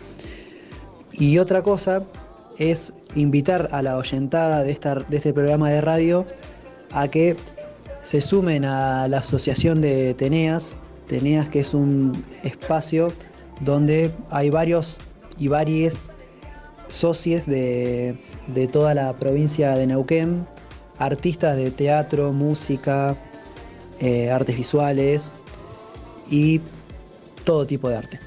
Así que muchas gracias y un abrazo grande. Genial. Bueno, y un abrazo al Santi que se copó y nos mandó audio. Eh, Los Perturbadores es una obra de teatro que es, es, es- eso, Ah, un ya, policial, pero mm, ya está curado. Ah, eso quería decir. Porque Me perdí en mis propios pensamientos. La fui a ver el año pasado yo y está muy buena, es muy graciosa eh, y se te pasa volando. eh, hay cuatro eh, personajes que son bastante estrafalarios y este hay un, un personaje ahí que es el padre, que es un poco el que comanda todo, pero en las sombras no aparece nunca. Y la verdad que es muy divertida, vayan a verlo porque está muy buena. Y aparte, Los perturbadores. 500 pesos. O sea, precio popular. Eh, los perturbadores en Teneas, como bien dijiste. Y además, eh, eso, nos dieron dos entradas para sortear, chiquis, Sí. para mañana. Así que en un ratito, cuando terminemos el programa, porque no podemos hacer todo al mismo tiempo. Eh, publicamos el sorteito y vamos a sortear mañana, lo más probable es que cerca del mediodía, así que a quienes les interese estén atentos ahora en un rato en Instagram, en nuestro En Instagram nuestras redes sociales. que vamos a sortear eh, las entradas y muchas gracias a Ateneas y a les chiques. Bueno, que además, eh, ¿Vas vos voy yo? ¿voy yo? ¿Vas vos? No, ¿Voy yo quería decir... Bueno, ¿Por qué quiero decir que en este país no se, no se puede salir hacia adelante si no... Si no se trabaja. No, bueno, sí. Che, Pala. Vamos. Bueno, yo les quería comentar em, que en este momento está siendo la Chuniferia también en Espacio Morrigan con ropita para que circule. Sí, hay unas cositas vintage. Nosotras terminamos de acá y llegaremos. No, no sé si llegamos. No sé, no sé si a la Chuniferia. Espérennos. Dejen todo armado. Así que eso, nada, que, que vayan. Vayan. Bien, bueno, em, yo tengo para este em, el plancito número 3. Estoy haciéndome el perdón. Es el que sigue, Jena. Plan número 3. El número 3. Cumbiera intelectual. Estos son los que nos gustan a nosotras. A ver, a ver. ¿Qué Ah, tenés? A ver. Bueno, mañana, viernes 23, eh, vamos a pasar el chivo para hacerle el aguante a otro espacio que también es un espacio radial. Eh, entrada libre y gratuita, viernes 23, 20 horas. Capital Acústica va a celebrar 10 años con la confluencia Jazz Band, Ajá. Lorena Riquelme y Los Mengüetos. ¿Esto dónde? En el auditorio del Museo Nacional de Bellas Artes Bien. mañana, 20, 20 horas, eh, Capital Acústica y te vas a ver un poquito de buena música. Ah, bien. Entrada libre y gratuita. Genial. Bueno, además, para esta sería la pata intelectual de este plan. De este plan. Eh, eh, las chicas que nos visitaron en el primer programa, si no me equivoco, Dani y Lubera, siguen con su taller Bienvenides Les Monstruos en Espacio Rara. Están con las, eh, abiertas las inscripciones, no sé cuántos días quedan para que se inscriban. Pero a quienes les interese, métanse en el Instagram de Espacio Rara y pregunten porque está. Yo no lo puedo hacer porque laburo en ese horario. Pero eh, está hartamente interesante. Voy. que me miras. Ah, voy a cámara. Carita. Bien, mañana también, que es viernes 23, a partir de las 21 horas, en el Cine Teatro Español de acá de la ciudad de Neuquén. Sí. se va a estar presentando la Orquesta Ocasional de Rock Sinfónico con un homenaje a los Beatles. ¿A los Ah, Beatles? A los Beatles. A los Beatles. Que es una de mis bandas preferidas. Ah, ¿y a qué hora dijiste? 21. ¿Mañana? Sí. Oh. Eh, obvio que es con entrada, lo pueden conseguir en la, en la boletería. Tampoco es una guau, Oh, qué cara la no. entrada. Pero bueno, si te gusta, es rock sinfónico. O sea, prepárate para ir a escuchar plan, rock claro. sinfónico. Sí, sí, sí. Pero bueno, nada, está bueno. Yo no soy fana de lo sinfónico, pero algunas cosas hay que aventurarse porque a veces te sorprende. Te sorprenden, sí, yo iba a decir lo mismo, como yo tampoco soy fana, pero la he flipado con algunas versiones, a veces que decís, ¿qué? Claro, o arreglitos tremendo. que hacen que son tremendos, sí. Bueno, mañana la orquesta de rock 21 horas. sinfónico, 21 horas, eh, los Beatles. Perfecto. La banda homenajeada. ¿Quién es? Ah. Bueno, ¿Quién Bichi, ¿algo más? esos? Ya, ya estoy, ya estoy presta para, para lo que sigue. ¿Para el plan que sigo o para la segmento Para que lo que sigue? sigue. No, no, yo no tengo más planes, chiquis. No, bueno, para cerrar esta, este Yendo No Llegando, les invitamos a que sigan nuestras redes sociales. Estamos compartiendo casi todos los días plancitos. Sí. O sea que el Yendo Sí. No Llegando está Ah. vivo toda la semana. Sí, exactamente. En historias eso- compartimos Claro. todo. Eh, ahí pueden buscar eh, plancitos. Si no, ya saben que siempre les aconsejamos que sigan la guía cultural de Tenea, que es un teatro amigo y autogestivo. Y también, bueno, hay casi todas las páginas de los lugares a los que frecuentamos. Mucha gente de la que Sí. viene acá suele compartir y nosotros le damos como el, la republicamos. Claro, Así que síganos en las redes sociales e invítanos a plancitos. No se olviden de esa. Incluso, de de nuevo, como siempre, si tienen algún, están organizando algún evento o algo cope, nos mandan la data, así la podemos reproducir, compartir. Bueno, Finiquitado. respiremos un poco. Respiramos. Escuchamos una canción y nos vamos a debatir. Uy, viene, queda el debate. Te vayas, no te vayas. Quédate escuchando Las Flores del Mal la tierra y me por Radio Megafon. Radio No hay odio ni guerra, el amor se convierte en rey. Posmodernidad. Movimiento cultural occidental que surgió en la década de 1980 Los jóvenes posmodernos reniegan de los partidos políticos, crítica a la tradición y la racionalidad propias de la modernidad occidental.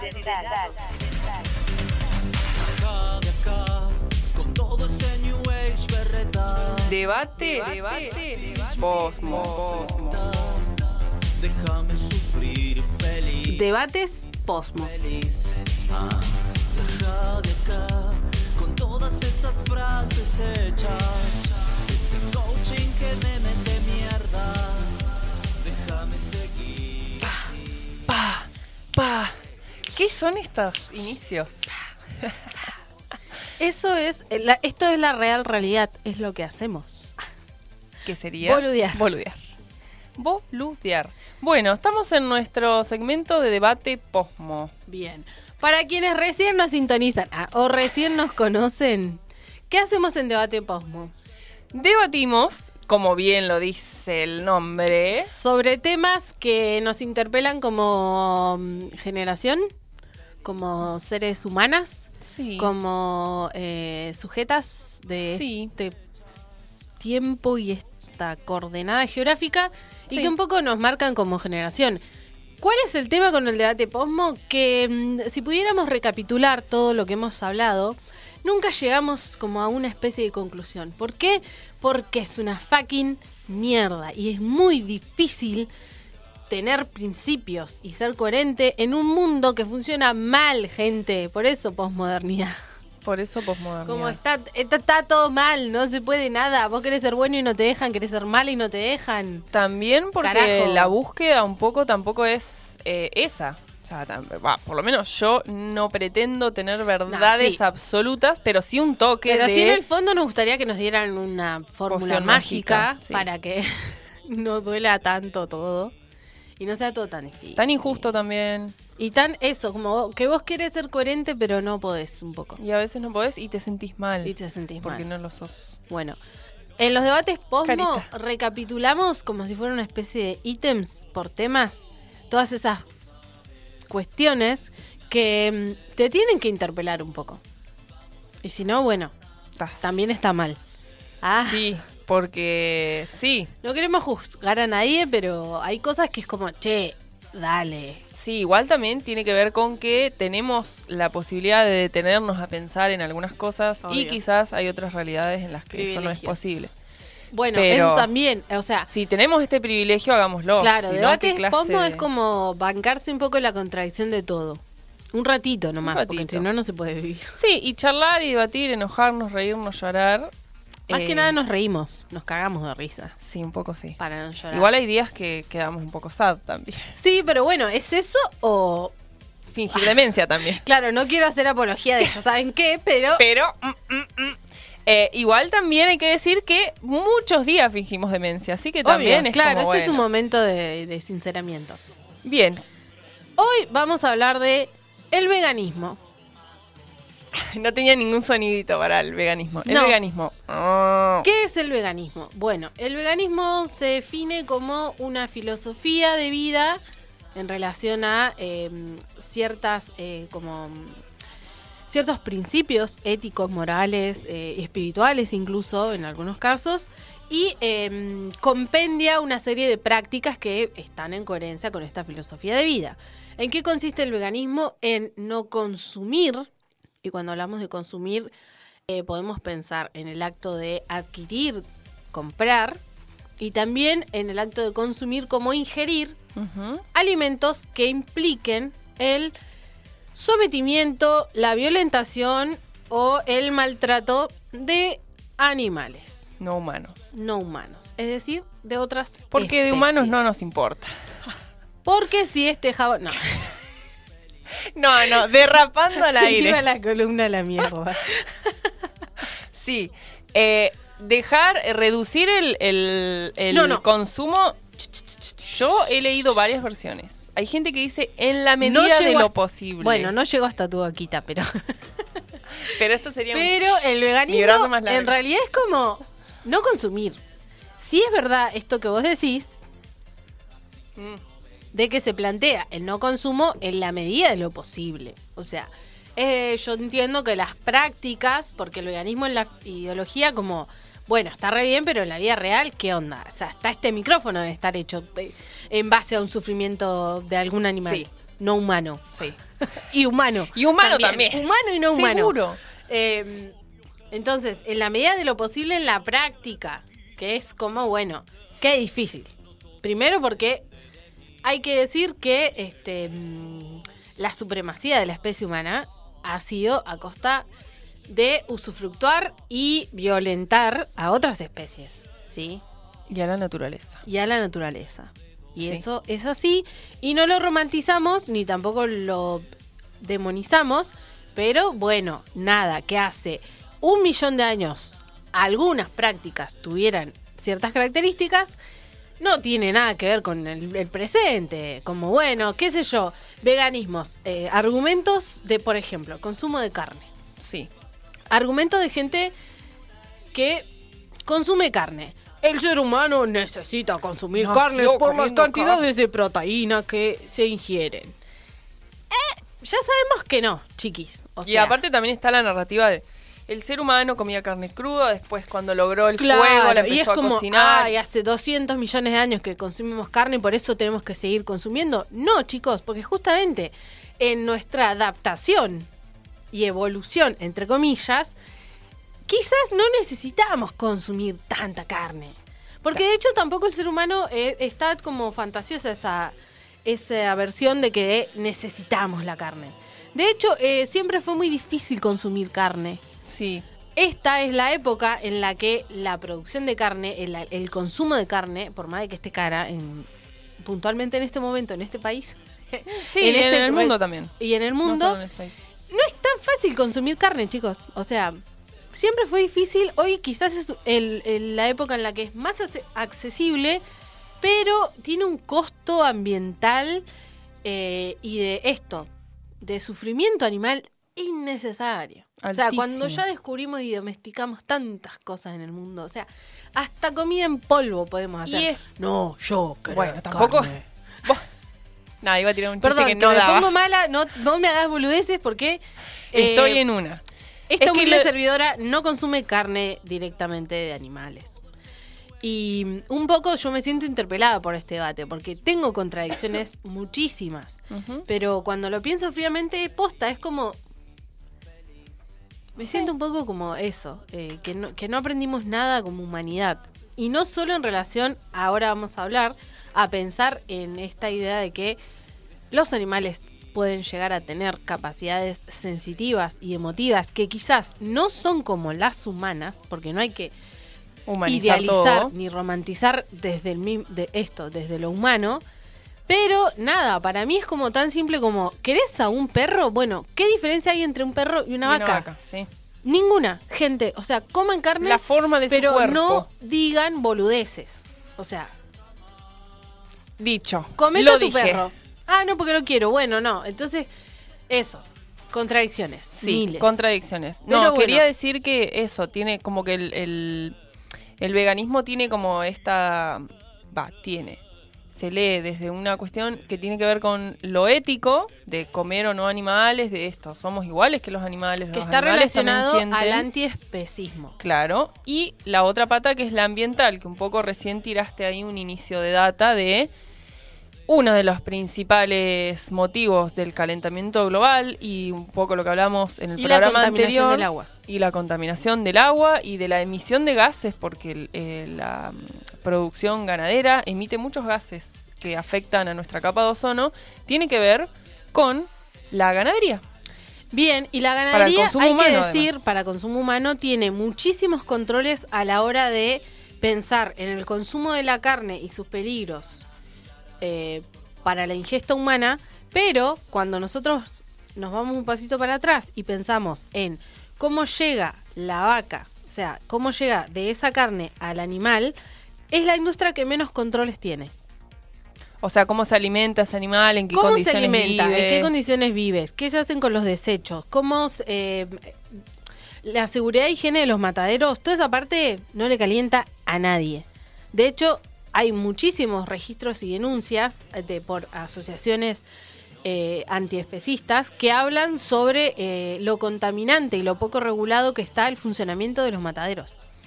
O sea, tiran el agua que contiene toxinas, sangre, sin procesar a los ríos de agua, o sea, a las Al agua dulce. a sí. las desembocaduras de agua dulce. Y eso no le calienta a nadie. A la gente que le interesa que cuando va a consumir esa carne, no le dé, obvio, el síndrome de la vaca loca. Aunque se lo merecen. le debería dar eso por comer carne. Por comer carne. Me fui. Eh, es una de eso, eh, es una de las industrias que en relación al funcionamiento del proceso que va del el animal, ¿sí? As- hasta, eh, qué sé yo, las góndolas de las carnicerías, menos controles tiene. A nadie y a los seres humanos tampoco les importa. De dónde viene, cómo, cuándo, qué pasó, cuáles son los residuos, cómo contamina, qué impacto ambiental tiene, no les importa. Y no les importa a las legislaciones tampoco, porque no hay legislaciones claras respecto, respecto. a ese tema. Ok. Además de esto que vos decías, eh, el veganismo también va a plantear el no consumo, por eso hablábamos también de cómo esta parte del el consumo en relación a qué comparamos, ¿sí? Eh, también va a hablar de este, aquellos productos que contienen eh, algún derivado de la producción ganadera, llámese cuero, grasa. O muchos productos, bueno, sí, grasa, iba a decir productos para el, el- el cuerpo, la cara, maquillaje, claro, y también el testeo en animales. eh, la vestimenta. La vestimenta, también el testeo. Eh, la cosa se pone Kenchi cuando empezamos a enumerar la cantidad de cosas que el ser humano eh, usa en detrimento y usufructo de o de otros animales, de lo que producen otros animales o de directamente como del consumo de los animales. Hay una peli que es muy. Es como que es una especie de, parodia o de sátira, pero que tiene un poco como eje este, este tema. Sí. No sé si alguien vio. Es una peli que no es muy famosa, no, no creo que esté como de clase muy. ¿Cuáles son las pelis de clase A? ¿Las que están bien o las que están mal? No, clase A es generalmente el mainstream o lo, lo- Ah, bueno, lo más conocido. debe ser clase B es clase generalmente C. es más Ah. hecho con dos pesos, medio bizarrín, medio under. Bueno, hay una peli, ponele, de clase B. ¿Existe un clase C? animada que se llama B-Movie, no sé si la vieron alguna vez, es No la la vi. peli de una abejita. La abejita un día se da cuenta de que toda la miel que, o sea, tiene un mundo, o sea, la abejita vive en su mundo de abejita, hace miel, trabaja, viven para hacer miel, trabajan en una empresa, hay como un relato ahí de producción en serie. Eh, Un poco humanizada la, abejita. por supuesto. Eh, la abejita trabaja hasta que un día descubre que todo lo que producen y para todo lo que viven se lo consumen los humanos. Entonces, ¿qué hace? Demanda a los humanos por el consumo de la miel. Bien merecido. Eh, nada, es una peli animada, eh, no es una peli para infancias, es, es de esas pelis que es media como para un adolescente adulto. Sí. Es una parodia, no es que estoy citando esta película como que acá está la respuesta, pero eh, un poco as- pasa eso. O sea, hay cuestiones que son absurdas en relación a pensar de una forma simplista, ah, porque este es el punto. No está bueno pensar en el veganismo y en el antiespecismo desde estos preceptos que acabamos de enunciar. Ya sea para cualquiera de los dos lados. Alguien que consume carne no puede empezar un debate válido diciendo necesitamos las proteínas, ¿sí? Porque no. Está bueno informarse. Y alguien que es vegano o vegana tampoco puede empezar un debate diciendo, no, hay que devolverle todos los animales, porque cuando realmente nos vamos a eh, la cuestión más eh, concreta, es mucho más complejo que eso. Sí. O sea, justamente esos argumentos simplistas, que lo que hacen es simplificar algo que es mucho más complejo, Y polarizarlo en realidad también. y polarizarlo no serían los argumentos que está bueno. Sí, como que no vamos a ir a ningún lado. No, así. y no tiene sentido porque vacía para cualquiera de los dos, de, de cualquiera de los dos posturas eh, quedan vacías de significado real. Y además, como, como cualquier cuestión humana y que tiene que ver con nuestra historia como humanidad, em, todo se trata de, o sea, no, nada sucede de un día para el otro. En general, en general. Porque hay veces que sí, que se pudre todo. Pero en general son eh, transiciones y son procesos a los cuales nos, o nos tenemos que adaptar o a la fuerza. Digo a la fuerza porque también es un poco esto, che, el planeta no da más. Claro, y Vamos a seguir con así. que con nuestras prácticas eh, como seres humanos, sí, como una especie más, son sumamente destructivos. Y un poco el veganismo y el antiespecismo, que está como eh, es el gran tema, tienen que ver un poco con eso. Sí, porque además una parte de la propuesta eh, es eh, que el consumo eh, de humano y sobre todo el consumo de mm, comida, digamos, la industria alimenticia basada en plantas es pero muchísimo más potable, o sea, a nuestro planeta Tierra Viable, le daría, incluso, claro, claro. le daría vida eh, y es una de las claves que, que nada, que propone el veganismo también pensando en, en la poca vida que le queda a nuestro planeta Tierra. Además de, esta idea, de- o sea, del antiespecismo y de que son seres que sienten y que merecen respect. Sí. Ahora, al ser humano, eh, un poco me parece que le cuesta eso. Y también hay mucho como esto, doble moral en relación a, eh, qué sé yo, hay gente que, bueno, también está el capítulo de que Elisa se hace vegana, para que veamos las contradicciones de este tipo de prácticas. Eh, no como soy vegano nivel 4, no produzco, no como consumo nada que produzca sombra. y no vives de ensalada. No, vives de ensalada. No vives de ensalada. Eh, el antiespecismo creo que igual es algo que contiene al veganismo, o sea, es un tema que contiene al veganismo como un tópico para analizar, porque por veganismo esto, entendemos filosofía de vida y este consumo hacia el consumo de alimentos y el consumo de productos y servicios que tienen que ver Derivan, claro. derivan de la eh, la supremacía del ser humano por el resto de las especies. El antiespecismo lo que plantea es el reconocimiento y la igualdad de los seres humanos con otras especies. Entonces lo que, lo que busca el antiespecismo es que el ser humano reconozca como especie que no es superior a las demás en relación a el sometimiento de estas especies. Ahí un poco se choca con estas cuestiones de qué pasa con aquellas especies a las cuales el ser humano ya históricamente ha domesticado. Sí.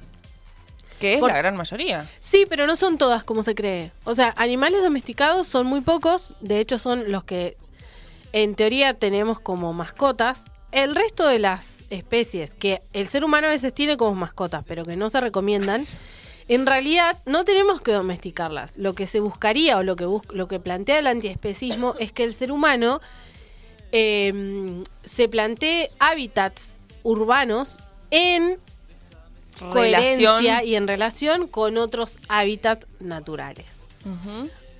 Obvio que, por ejemplo, no a los zoológicos. Ahora, claro. uno diría, ¿qué hacemos con esas poblaciones? Y bueno, bueno, ahí eh, el ser humano tiene un montón de herramientas, desde el diseño urbano, la geografía, la arquitectura, un montón que son, ahora no se me ocurren, pero son un montón. De un desierto podés hacer un. Claro, que Sí. podrían permitir la convivencia de animales salvajes, no al lado de entornos urbanos, pero literalmente que el ser humano deje de ocupar y de justamente extinguir y expulsar de sus hábitats naturales a otras especies.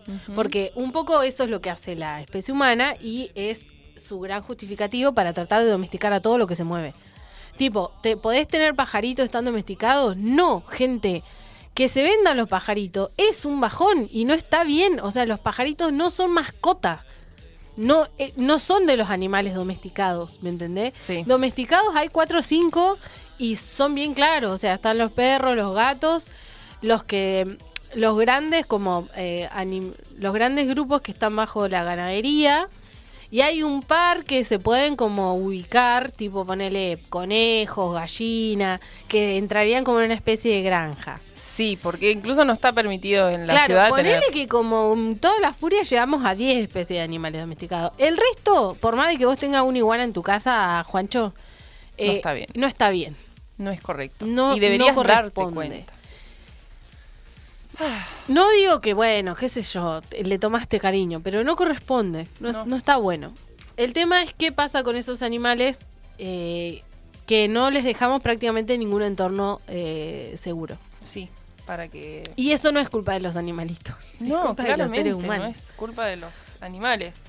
Eh, quería leer eh, unos datos que para mí fueron como Impactantes. impactantes. Bueno. No, en realidad no, no, impactantes, pero sí a- como que le dan también, eh, para mí les dan como una dimensión numérica, porque un poco lo que estamos hablando, eh, o sea, de lo que propone el antiespecismo y sobre el veganismo y la propuesta de- del veganismo, tiene que ver con modificar la estructura de nuestro sistema económico mundial a escala Productivo de consumo. Exacto. Eh, y eh, un dato que leí sobre un sitio que se llama Veganuary, lo digo porque no tenía ni idea que existía, pero en ese sitio menciona que se hizo una organización británica que se dedica justamente a promocionar estas, estas prácticas veganas. En el año pasado dijo que se movieron 14.880 millones de euros, estamos hablando de Europa igual, ¿no? En el mercado de comida vegana en el mundo y para el 2026 se estima que la cifra ascendería a 35, o sea, es el- más del doble.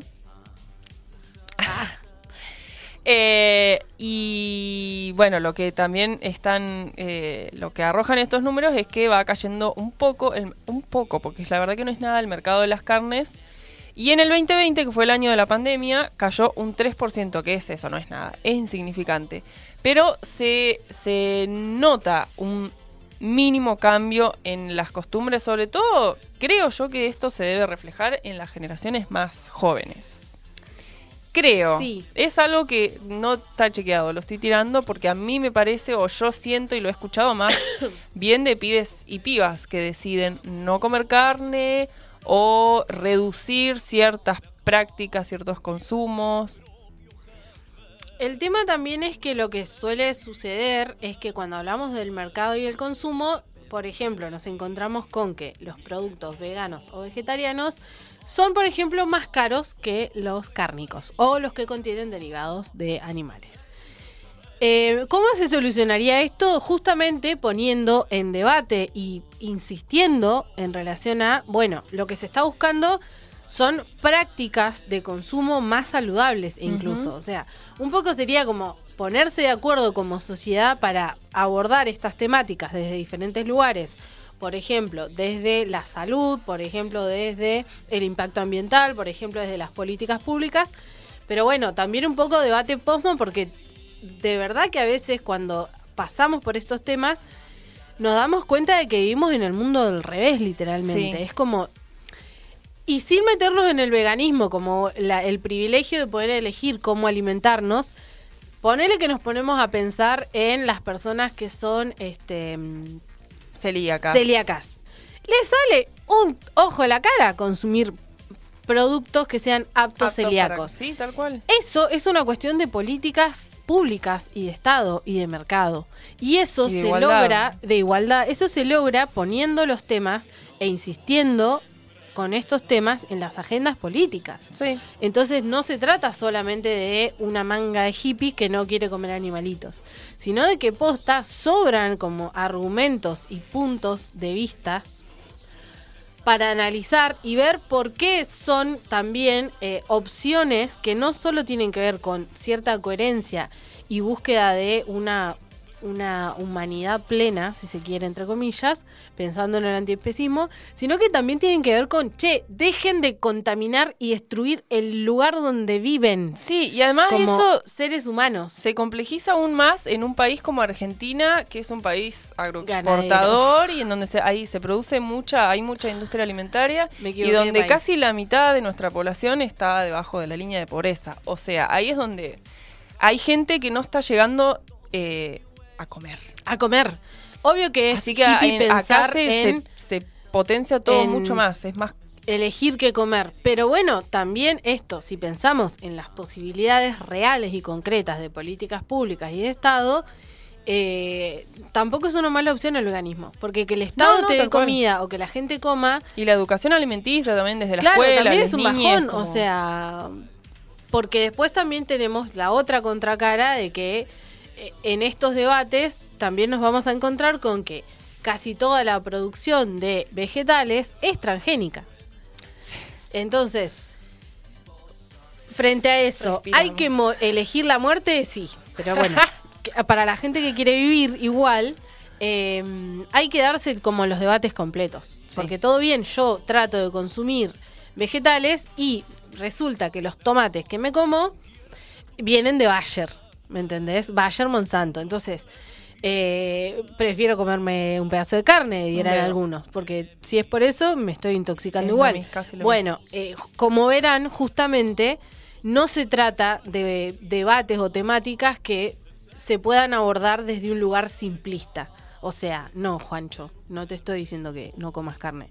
Lo que estoy diciendo es que trates de complejizar tus prácticas mundanas, porque no solo estamos impactando de una forma negativa, sino que nos delatan como seres humanos. Para mí esto, este tema en particular nos delata que somos la peor especie del mundo en algunos aspectos. O sea, y nos como estamos destruyendo. de verdad que nos merecemos la muerte, porque somos la- los que la Es que allá cagamos vamos. todas. Muerte, allá vamos. No, no me quiero. bueno, este debate posmo está siendo muy posmo. O sea, no. Eh, sí, es complejo. Sigue. Para mí, yo como deseo que me siento interpelada, deseo que la gente que esté escuchando esto se lleve la idea de que ser vegano o antiespecista es una cuestión mucho más compleja que solo decir "M- me da pena que se muera la Un vaquita, animalito. o sea que eso es algo que siento, pero que eh, no está bueno ser simplista y que yo de la gente que consume carne no pienso que eso, no tienen sentimientos o no les importa nada. Eh, sino que nos, nos abre como un campo mucho más complejo Sí. de cosas. Sí. E Y invitar a- mínimo, claro, mínimo tenés esa postura y no digas boludeces. ¿Eh? No digas bolu- No digan no digamos boludeces. boludeces. Para esto son estos segmentos. Para que no digan boludeces. Bueno, viejas. Damos Hemos llegado al final. cerrado nuestro debate, que tiene para mí una parte 2, como siempre, porque podríamos Obvio, continuar sí. un poco. Eh, pero vamos a entregar el estudio a, porque sigue la programación en Radio Megafón. Nosotras somos las Flores del Mal. Recuerden seguirnos en nuestro Instagram, que es arroba laflores-del-mal y arroba Radio Megafón. Les esperamos el jueves, Jueves que, que viene, viene. en nuestra transmisión en vivo en Morri. 21 a 30 horas. Va a estar- Vayan tempranito si quieren comer, porque va a haber lugares reducidos, cupos limitados. Ay, se hacían las Ah, exclusivas. cupos limitados, recuerden eso, que vamos a estar en vivo, vayan a vernos, a saludarnos, a hacernos el aguante. Por favor, háganos el aguante. Y nos vemos ahí el jueves Nos que vemos viene. ahí el jueves que viene. Gracias. Adiós, gracias, chao, Gracias, Gena. Gena. El mundo todo el tiempo de aprovechar. Corazón de vaga. Esto fue Las Flores del Mal. Las Flores del Mal. He viajado. Nos vemos el próximo jueves. Por Radio Megafon.